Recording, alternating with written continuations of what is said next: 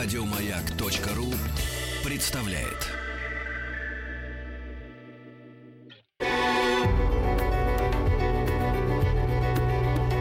Много букв. Любимые тексты главных персон современности. Всем добрый день, меня зовут Арина Постникова, я актриса театра и кино.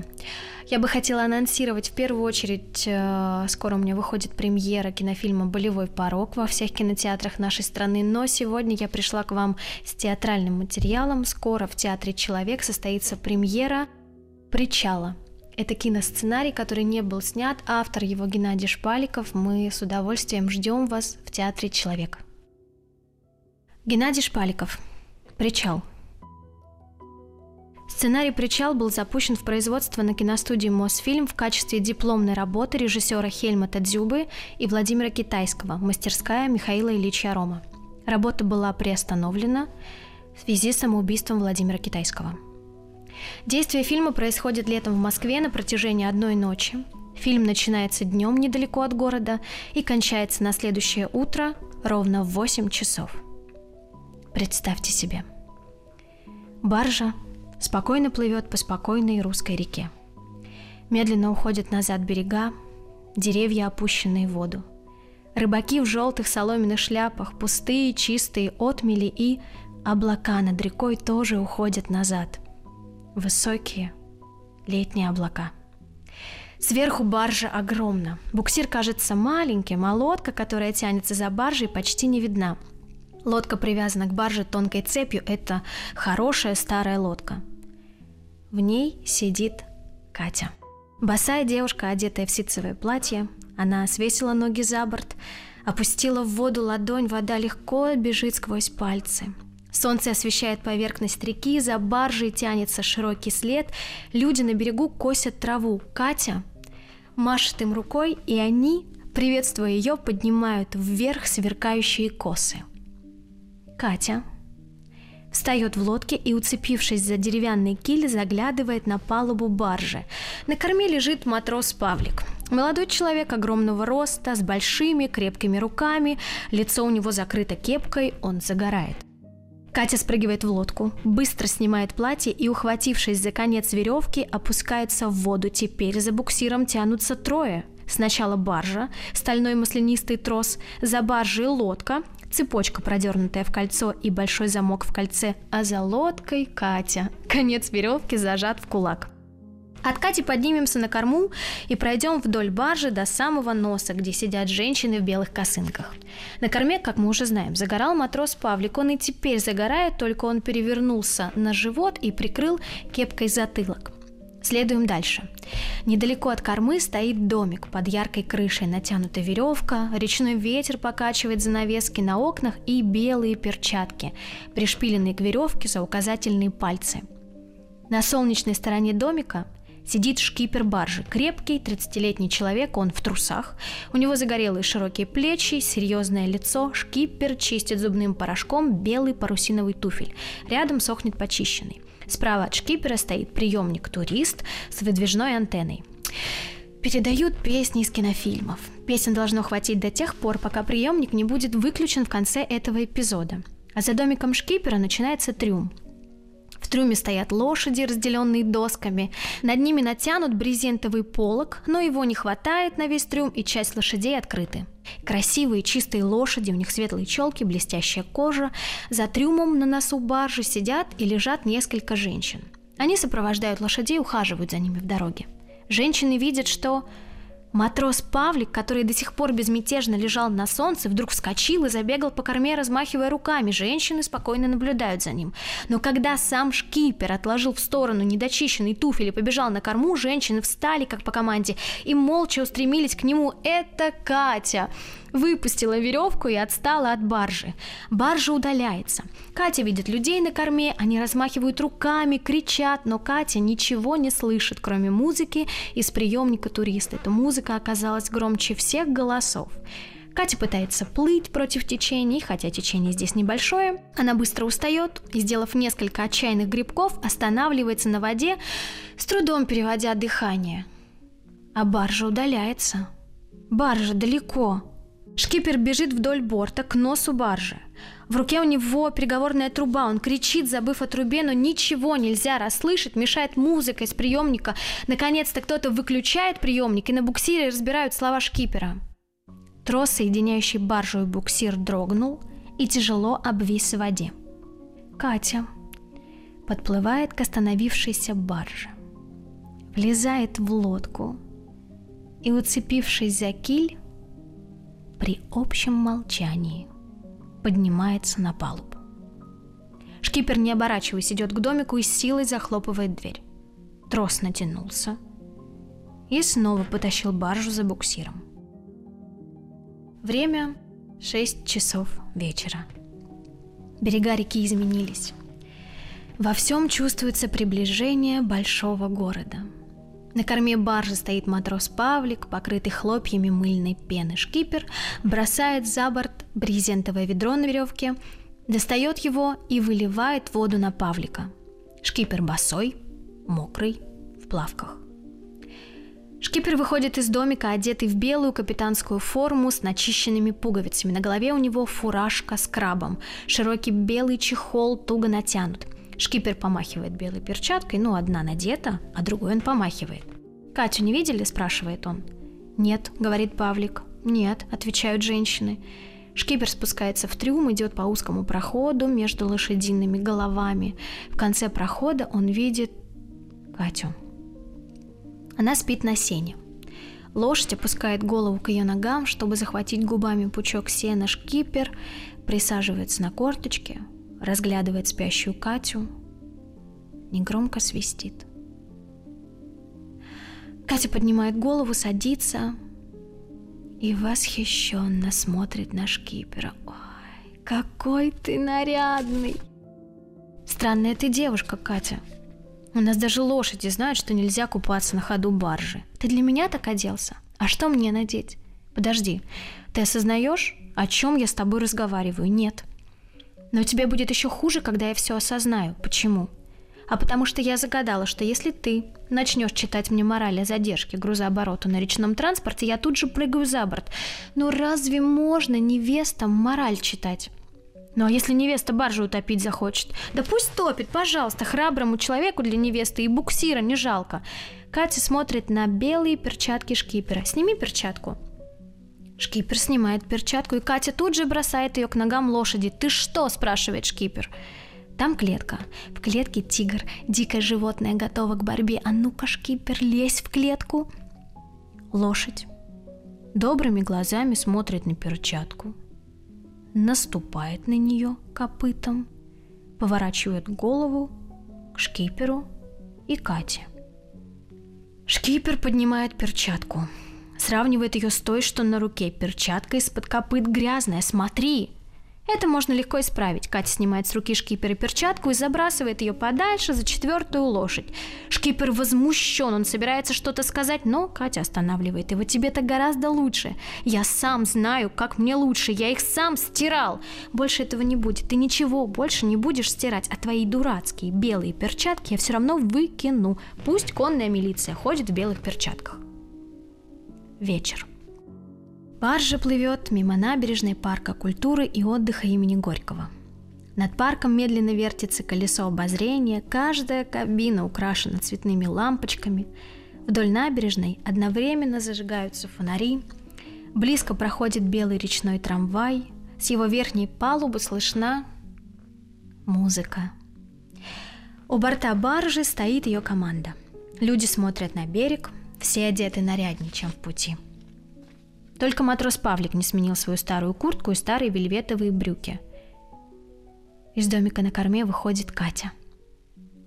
Она в белой кофточке, темной юбке.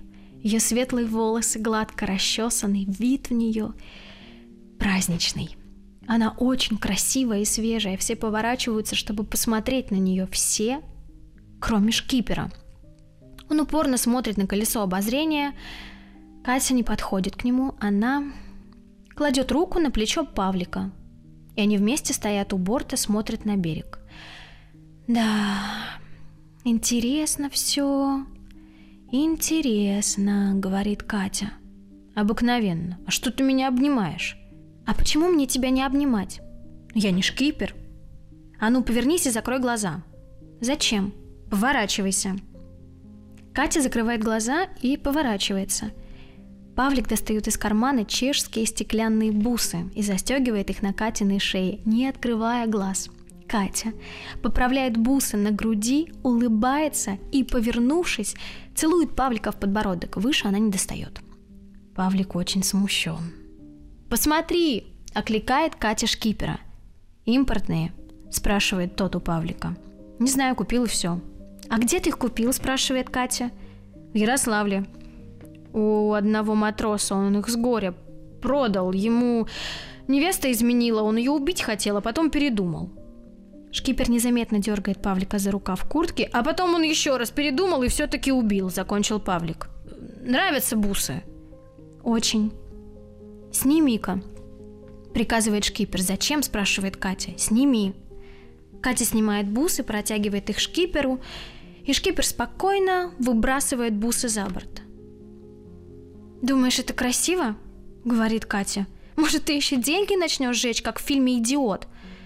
«Мне не нравятся эти стекляшки», — спокойно отвечает шкипер. Катя смотрит на руки шкипера в белых перчатках. Обходит его кругом.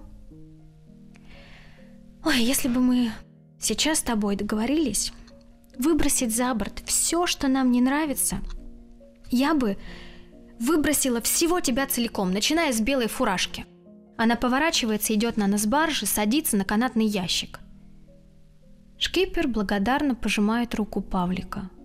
Смысл этого непонятного жеста раскроется в следующем эпизоде, а пока баржа подплывает к Крымскому мосту, его высокие фермы обозначены лампочками, на мосту стоят люди, смотрят вниз.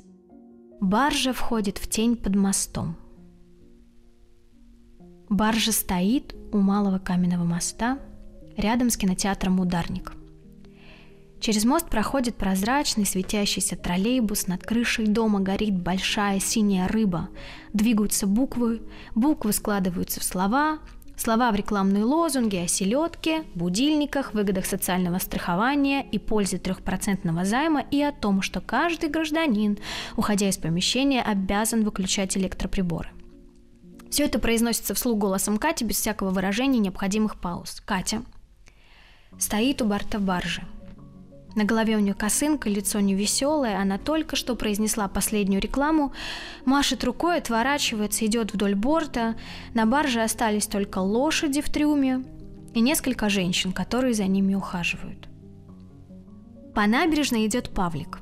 Катя издали замечает его, обрадованно машет рукой. Павлик спускается по сходням на баржу. Катя, почему так рано? Мы же утром уходим.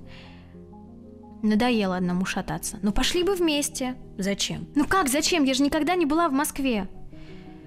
Ой, Москва как Москва. Третьяковская галерея, магазин «Детский мир», ресторан «Поплавок». Который год сюда плаваем. Где шкипер? Ушел. Тебя не взял? Не взял. А почему ты его тогда не стукнул? Ну нельзя бить начальника на службе. А на берегу можно? Такого ударишь, он Лошадь поднимет. Павлик спускается по узкой лестнице. Катя ждет его. Он возвращается со свернутой постелью Катя. «А ты разве лошадь не поднимешь?» «Слушай, ну что ты ко мне пристала? Что ты от меня хочешь? Чтобы я что, пошел поднимать лошадь, а ты поднимешь?» Павлик молча кладет постель на палубу, идет к трюму, спускается в него. Катя следует за ним. Павлик подходит к ближайшей лошади, подлезает под нее и, обхватив ее ноги, приподнимает. Он держит лошадь несколько секунд, осторожно опускает, молча выходит на палубу, разворачивает постель, раздевается, ложится, накрывшись одеялом. Ой, Катя садится рядом. Смотрит на дома вдоль канала. В домах начинают гаснуть окна, гаснут фонари набережной – Павлик лежит, отвернувшись от Кати. Катя осторожно трогает его рукой. Павлик. Эй, Павлик. М. А он меня любит? Кто? Шкипер. Я у него не спрашивал. А куда он ушел? Откуда я знаю, есть много разных мест. Павлик. А это очень страшные места. Павлик смотрит на расстроенное Катино лицо, встает. Пойдем. Павлик ведет Катю к домику шкипера. Зажигает там свет, выдвигает ящик старого письменного стола. В ящике коробка, наполненная чешскими украшениями из стекла. Павлик, понятно? Нет. Это его украшение для тебя. Ой, ты украл у шкипера бусы? Да все бы так крали. Шкипер дает мне это проклятое украшение, а я как бы дарю его тебе, а ему оно как бы не нравится, и он кидает его за борт. Мистификация. Что такое мистификация? А то, что он любит тебя под видом мести. Шкипер идет арбатскими переулками, мимо старых двориков, одноэтажных домов с колоннами, мемориальными досками, мимо заборов, обклеенных афишами – в руке у шкипера шляпная коробка. Шкипер входит во двор. Слева и справа поднимаются современные дома, а впереди за деревьями стоит старый пустой дом, который подлежит сносу. Сегодня жильцы переезжают из него. Они расположились во дворе с кроватями, зеркалами и прочей мебелью. Дом отключен от электрической сети, у него темные окна. Во дворе стоит чья-то «Волга» с зажженными фарами – чтобы всем было видно, кто где находится. Подъезжают грузовики, на них втаскивают мебель. Во дворе шумно, на балконах соседних домов стоят люди, смотрят вниз. Шкипер спрашивает пробегающую девочку, это что такое? Наш дом сносит. Зачем? Чтоб скверик устроить. Девочка бежит дальше, а шкипер идет сквозь толпу. Он будет спрашивать у разных людей, где найти Анну. Ему будут отвечать так. «Не знаю», — скажет старый человек, сидящий в соломенном кресле у черного рояля, на котором парень неумело подбирает тишину. «Не знаю, не знаю, не знаю», — скажут разными голосами девять одинаково одетых ребятишек на длинной скамейке. «Не знаем, не знаем, не знаем», — скажут их родители, стоящие за ними. А девушка и парень ему ничего не ответят. Они будут танцевать среди узлов под радиолу, которая бескорыстно выставлена в окне четвертого этажа соседнего дома – «Кого?» – переспросит старуха, сидящая в окружении пяти кошек и с кошкой на коленях у огромного комода с резными фигурами. «Привет!» – скажет парень в кедах, который будет медленно кататься на велосипеде между кроватями и зеркалами, и потом он добавит. «Анна еще в доме».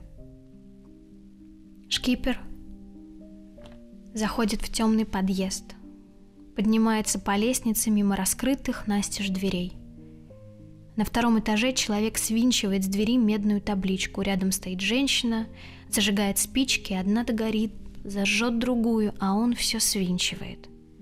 Навстречу шкиперу спускается человек с двумя манекенами под мышкой. Шкипер пропускает его и поднимается дальше. Он заходит в большую квартиру. Открывает дверь налево. Темная комната. На подоконнике манекен без головы. Он очень хорошо виден на светлом фоне окна. Посреди пустой комнаты на табуретке сидит Анна, молодая женщина в свободном платье. Она беременна. Из окна доносятся голоса людей, музыка, шум машин. «Забери манекен и пошли», — говорит Анна, не поворачивая головы. «Привет, Анна». «Ты?» «Я».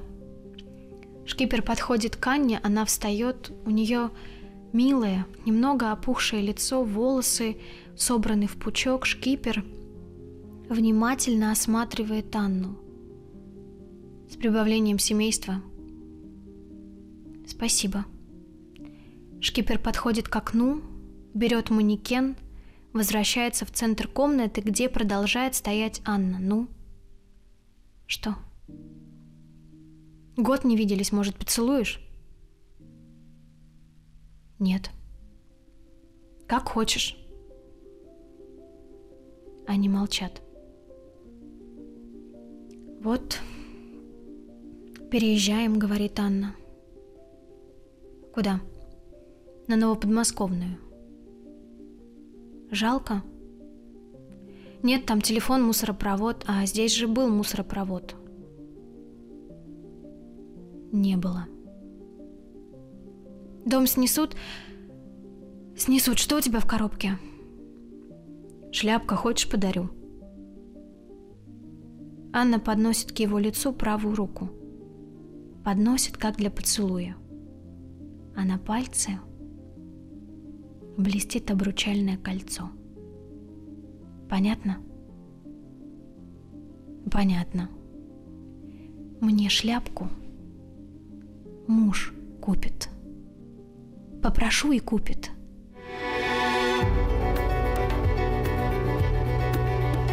Много букв. Много букв. Что читают те, о ком говорят все. Здравствуйте, меня зовут Арина Постникова, я актриса театра и кино, и сегодня я прочту для вас киносценарий, который так и не был снят, автор Геннадий Шпаликов «Причал». Шкипер ставит манекен на пол. Что творится? У тебя муж. У меня невеста. Я... я невесте шляпку купил. Хочешь покажу? Кто у тебя невеста? Девочка. Анна после паузы. Все, пошли. Пошли. Шкипер берет манекен, Анна берет табуретку, и они спускаются по лестнице.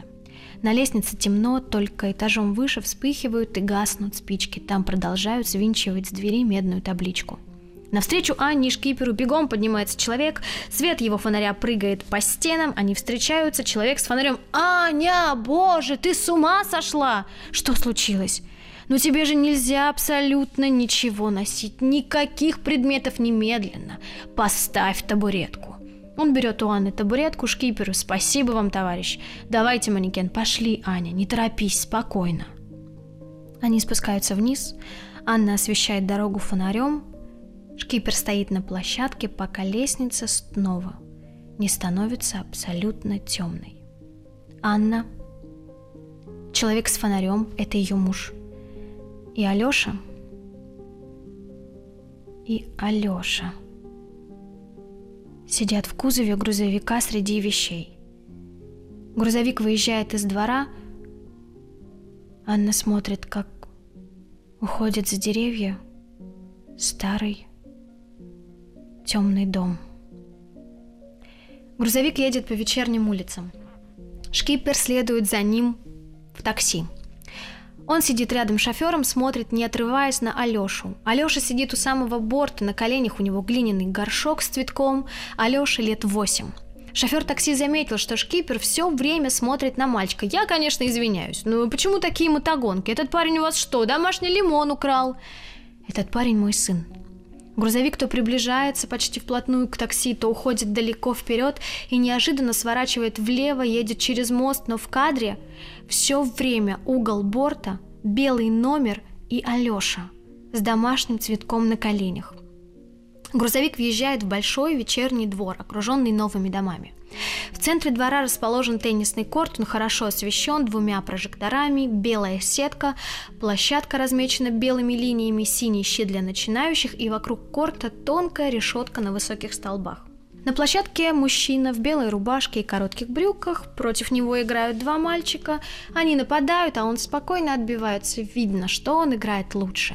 До конца эпизода слышен стук меча об ракетке – Грузовик подъезжает к одному из подъездов, начинают сгружать вещи. Шкипер входит во двор.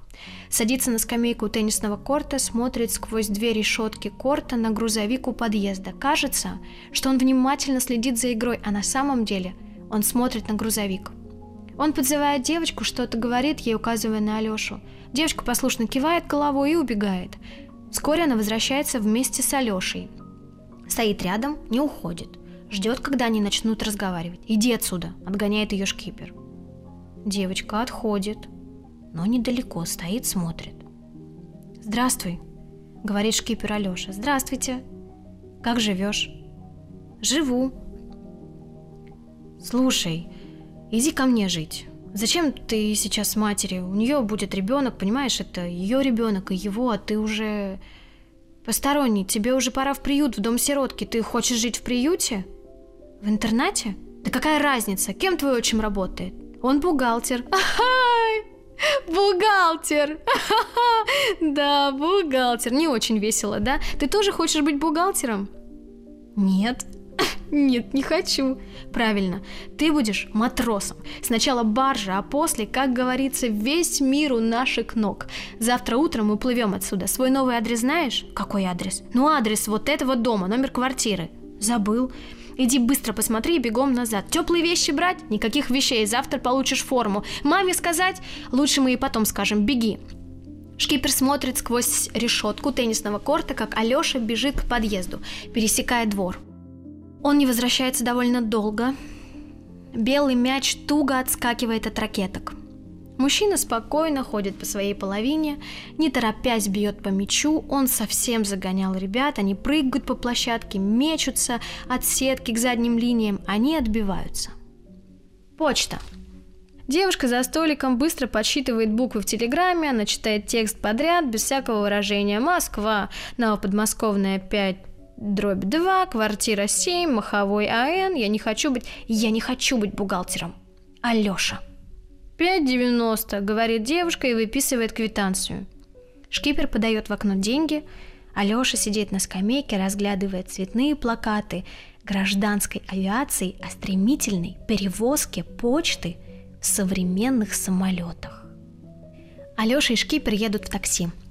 Алёша показывает на шляпную коробку. Там шляпа? Откуда ты знаешь? У меня в такой коробке ежик живет. А зачем вам шляпа? Это подарок.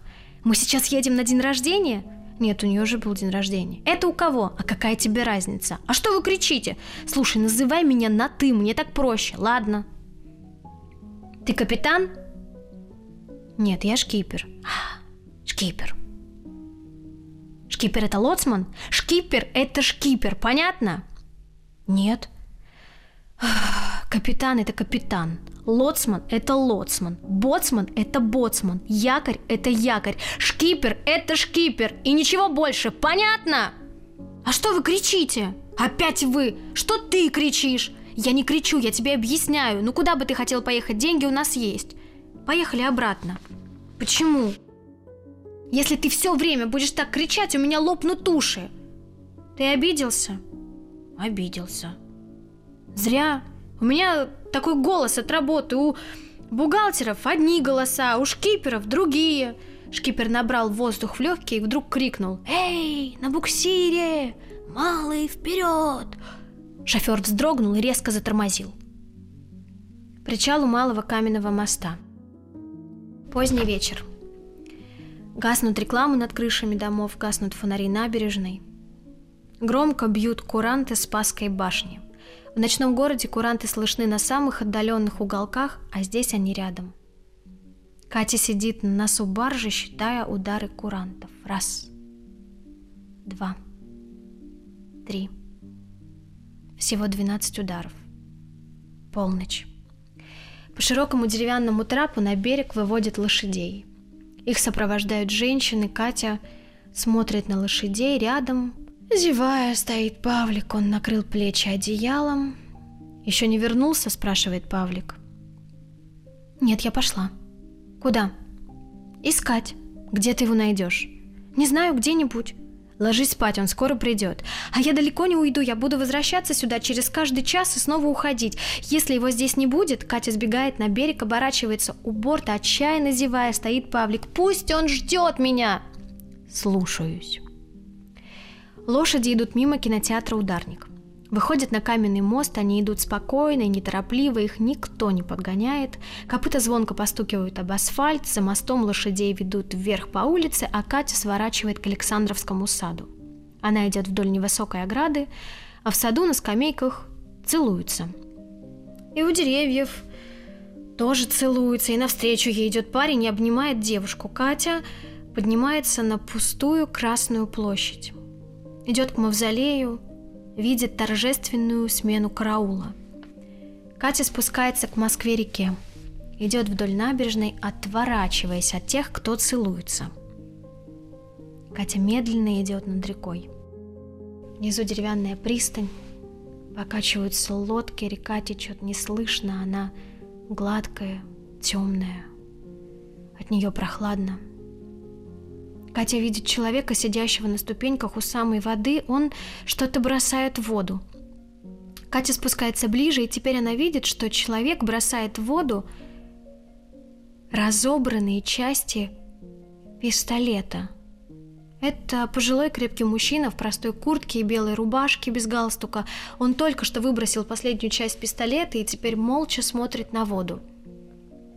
Вы кого-нибудь застрелили? Да. Я бы вас, конечно, задержала, но ведь вы меня сразу утопите. Конечно, утоплю. Это вам не поможет. Нельзя же утопить всех очевидцев, все равно вас поймают. Не поймают. Я не оставляю после себя никаких следов. Я сейчас буду кричать. А что ты будешь кричать? Что-нибудь. Начинай.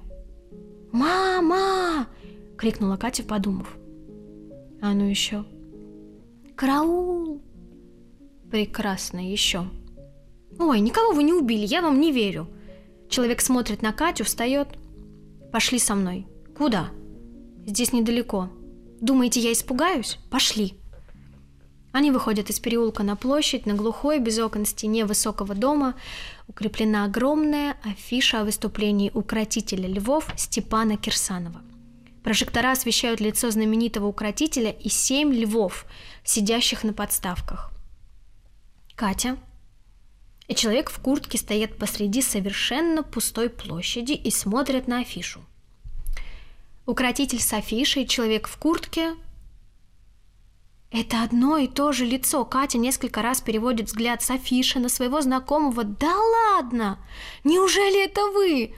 Кирсанов молча кланяется. «Ой, я вам верю, но мне никто не поверит». Катя смотрит на афишу. «А правда, что Ирину Бугримову тигры съели?» Клевета. У Бугримовой старые домашние тигры. Они молочко из блюдечка пьют. А меня сегодня на репетиции один из этих людоедов чуть не прикончил. Катя, показывая на афишу. Какой? С краю? Никакой на афише, они все одинаковые. Вы его убили? Понимаешь, у меня не было другого выхода. Понимаю. Я никогда в них раньше не стрелял. Да. Это сколько у вас теперь за них денег вычтут? Кошмар. Год до три платить будете. А сколько бы ты с меня вычла? Ой, ну откуда я знаю, сколько стоит один лев? Но сейчас это не важно. Хотите, я вам посоветую, где достать деньги? Конечно. Вы просыпаетесь завтра утром и начинаете обходить город. Не пропускайте ни одного дома. Вот первый этаж, дверь налево, дверь направо. Вы идете налево, стучитесь. Граждане, я убил очень дорогого государственного льва. Подайте несчастному укротителю, не смейтесь. Ну что вы смеетесь? Вам посочувствуют, вас поймут. Это же Москва. 7 миллионов жителей, 7 миллионов рублей. О! Начинать с утра? Конечно. Ой, жаль, что я уезжаю, пошли бы вместе. Куда ты уезжаешь? Домой, на Аку. Ой, вы и не слышали о нашем городе. К нам только цирк Шапито летом приезжает. И все.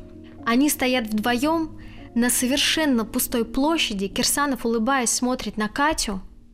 Один раз бьют куранты. «Ой, я опаздываю, мне нужно идти», – спохватывается Катя. «Прощай». Катя идет через площадь к переулку, Кирсанов смотрит ей вслед – Поворачивается, делает несколько шагов, останавливается. «Подожди!» Кирсанов тяжело бежит через площадь. «Ты утром уезжаешь?» «Утром. Давай рубль. Будешь первая». Катя протягивает Кирсанову рубль. Первый из семи миллионов. Подпиши на счастье. А что написать? Как тебя зовут? Катя. Ну вот и напиши, Катя. Больше ничего и не надо. Катя пишет в уголке рубля свое имя.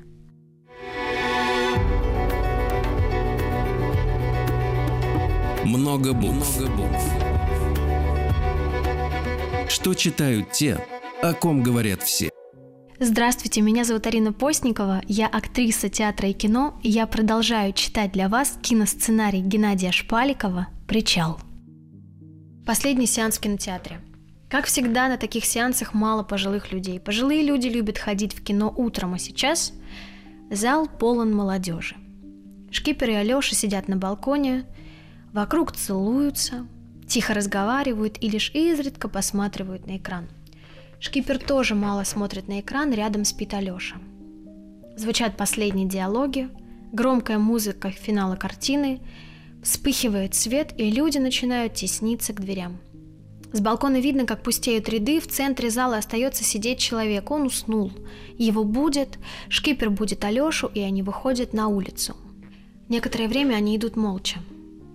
Алёша поеживается от ночного ветра – поднимает воротник курточки, зевает. Мы идем на баржу.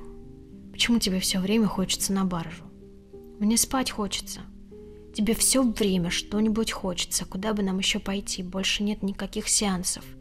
Снова они идут молча, впереди шкипер, за ним Алеша. Если бы шкипер думал вслух, мы бы услышали в такт его шагам много не очень складных слов. Вот что он сейчас думает – Ай, больше никаких сеансов нет. Какие еще могут быть сеансы? Куда я теперь с ним пойду? Здравствуй, Катя, добрый вечер. А я тебе сына привел. Вот какие новости. Надо же быть таким дураком. Надо же, нашел время для благородных поступков. А теперь все. Какие могут быть разговоры? Конечно, она уйдет. Представляю. Если бы она мне привела такого парня. Конечно, она уйдет. Представляю, как бы я обрадовался. Ничего себе свадебный подарок шляпка, а в шляпке сынок восьми лет. Шкипер с ненавистью посмотрел на шляпную коробку и на ходу вмял ее в урну. Он обернулся, а Алёши рядом не было. Он сидел на тротуаре в десяти шагах от шкипера. Что случилось? Шнурок развязался. В тишине два раза пробили кремлевские куранты. Два часа ночи. Алёша бежит к шкиперу. Два раза бьют куранты – Катя идет переулками, на мостовой переговариваются в открытых люках два водопроводчика. Катя входит в переулок, где стоят пустые темные троллейбусы с опущенными дугами, открытыми дверьми. Еще издали Катя слышит, что в одном из этих троллейбусов кто-то тихо играет на аккордеоне. Она идет мимо прозрачных троллейбусов, где-то впереди играет аккордеон, она находит этот троллейбус. Там сидят солдаты – Некоторые из них спят в удобных креслах, кто-то ест, один солдат играет на аккордеоне. Это демобилизованные солдаты. «А здесь разрешается ходить? Вы не караул?» – спрашивает Катя. «Мы засада», – отвечает один. «А почему они в засаде спят?» Она смотрит на спящих солдат. «Сейчас разбудим.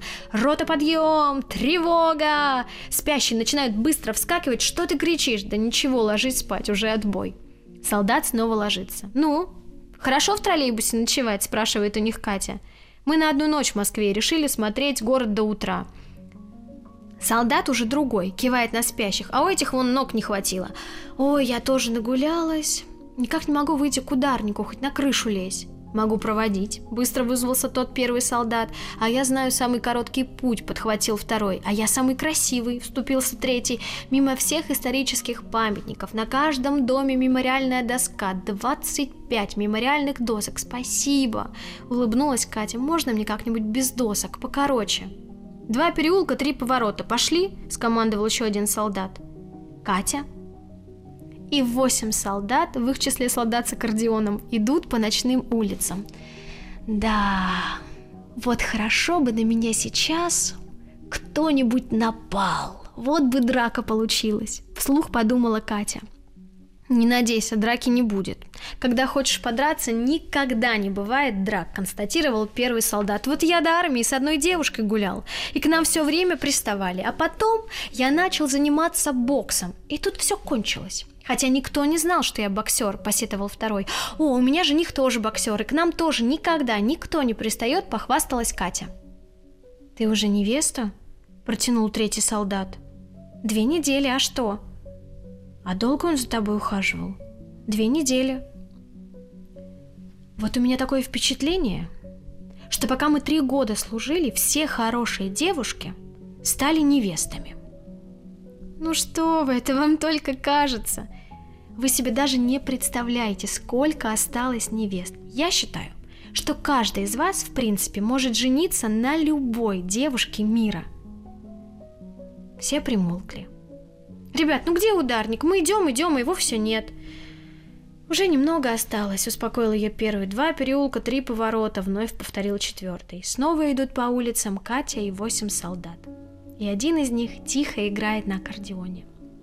Они заходят в переулок, где стоят троллейбусы. Это тот же самый переулок, откуда они начали свой путь к ударнику. «Ребята, мы сделали круг! Это вы нарочно?» – догадалась Катя – «Где-то я видел эти троллейбусы», – изумился первый. «Я не виноват, я первый раз в Москве», – оправдывался второй. «А кто предлагал самый короткий путь?» – уличил его первый. «Только не я. Это он предлагал», – отбивался второй. «А я ничего не обещал. Может, найдем этот ударник, может, не найдем. Я вообще хотел с девушкой погулять», – честно признался три поворота. Из окна троллейбуса появляется заспанное лицо солдата. «Ну что? Что вы раскричались, девушка? Ну зачем вы им поверили? Они первый раз в Москве, а ударник здесь рядом. Идите по этому переулку до конца». И восемь солдат стоят на каменном мосту недалеко от ударника. Катя спускается по мосту к причалу. Солдаты смотрят ей вслед. Три раза бьют куранты.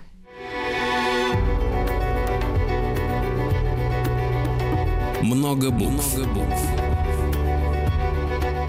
Что читают те, о ком говорят все. Еще больше подкастов на радиомаяк.ру.